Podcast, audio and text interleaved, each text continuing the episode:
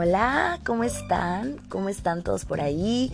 Quiero eh, celebrar con ustedes y quiero anunciarles que se une al team Cintia Melgarejo el podcast, que se une a, a nuestro grupo, nada más y nada menos que el país de República Dominicana, y con él suman 15 países que nos están escuchando y nos están sintonizando en todo el mundo y lo celebro y lo aplaudo y lo y, todo lo, que se tenga que hacer y le hacemos ovación, hola y demás, porque realmente es algo que, que yo procuro eh, incluir en mi vida, aplicar en mi vida y es el, el reconocerte tus éxitos, reconocer tu esfuerzo y aplaudírtelos y, si tú no lo haces, no lo va a hacer nadie. Así que bienvenida República Dominicana.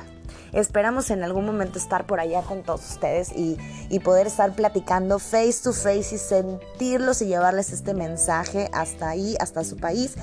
Y bueno, quiero, quiero este, platicarles el día de hoy. En primera, pues bueno, disculparme un poquillo porque la verdad es que no había podido hacerles podcast. Eh, no les había podido grabar podcasts míos, o sea, había estado eh, grabando cosas que leía, que algún fragmento de algún libro, etcétera, porque realmente no había tenido el espacio, la motivación, el tiempo, andaba corriendo, etcétera, pero se me está ocurriendo unas ideas bien padres, así que esperen y manténganse por ahí. A ver cuánto les puedo yo transmitir con mi, con mi poca o vasta experiencia, como le quieran llamar. Y bueno, los voy, a, los voy a actualizar un poquito. Estamos el día de hoy a 14 de marzo. O sea que ya se nos han pasado cosas importantes. Por ejemplo, finalizó febrero con todo y sus lunas llenas. Eh, inició marzo, se vino el 8M, celebramos el ser mujer. Yo quiero ah, platicarles un poquito del 8M y nos vamos a ir poniendo en contexto porque vamos un poquito atrasados, ¿no? ¿Qué les puedo decir del 8M? Bueno, lo que yo les puedo decir es que tú puedes salir a marchar, tú puedes llevar pancarta, tú puedes vestirte como quiera, tú puedes protestar, tú puedes faltar al trabajo si quieres con esa, eh, por, o sea, con la idea de ir a la marcha, etc. Tú puedes hacer lo que se te dé la gana. Que para empezar, eso es algo que nadie nos dijo que nosotras como mujeres podíamos hacer lo que se nos diera la gana. Que si queríamos ser amas de casa lo podemos ser. Que si queremos ser profesionistas lo podemos ser. Que si queremos ser emprendedoras lo podemos ser. Que si queremos ser esposas lo podemos ser. Que si queremos ser madres lo podemos ser. Si no queremos también no lo podemos ser. Que todo lo que nosotras queramos ser, astronautas, científicas, mujeres empresarias, líderes, presidentas, eh, híjole, infinidad de cosas. Si quieres ser primera dama, puede ser lo que se te dé la gana.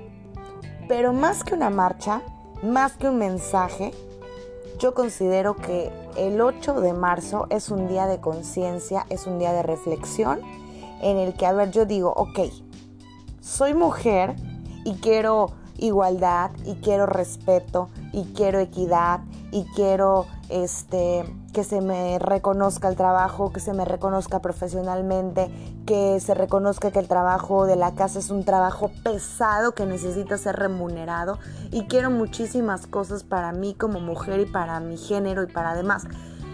Pero también es un momento para razonar, para concientizar, para reflexionar y para decir, ¿qué estoy haciendo yo de qué manera estoy aportándole a mi género, de qué manera estoy aportándole a mi generación.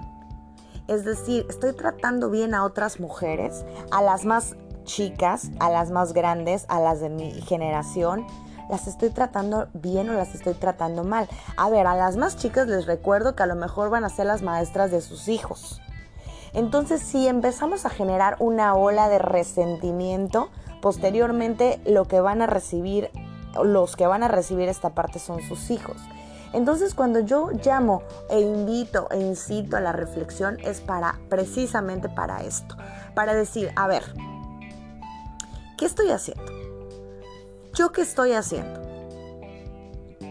Vayan palomeando, vayan haciendo checklist de las cosas que están haciendo y las que no, pues aumentensela a su listita. ¿Hablo mal de otras mujeres? ¿Estoy evitando mejor hablar, hablar mal de otras mujeres?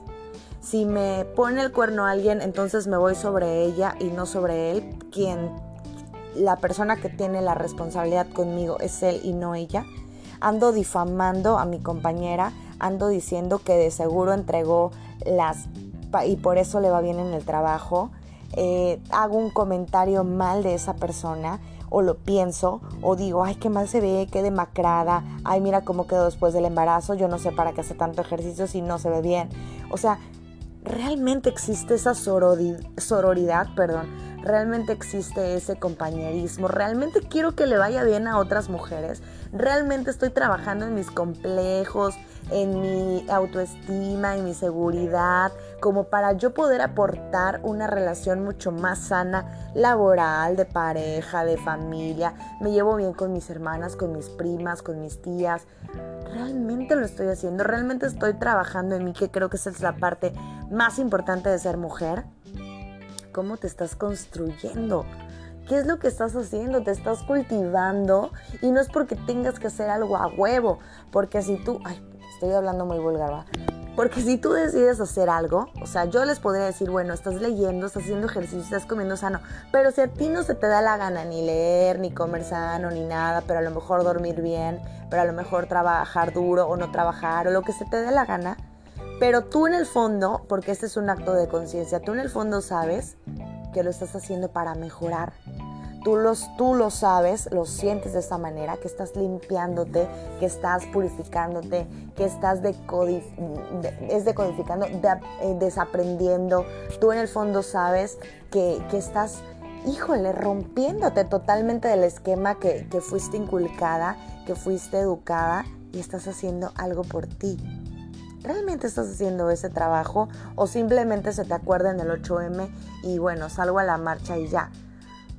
Yo realmente espero que exista un trabajo de las mujeres desde sí mismas como hacia afuera, ¿saben?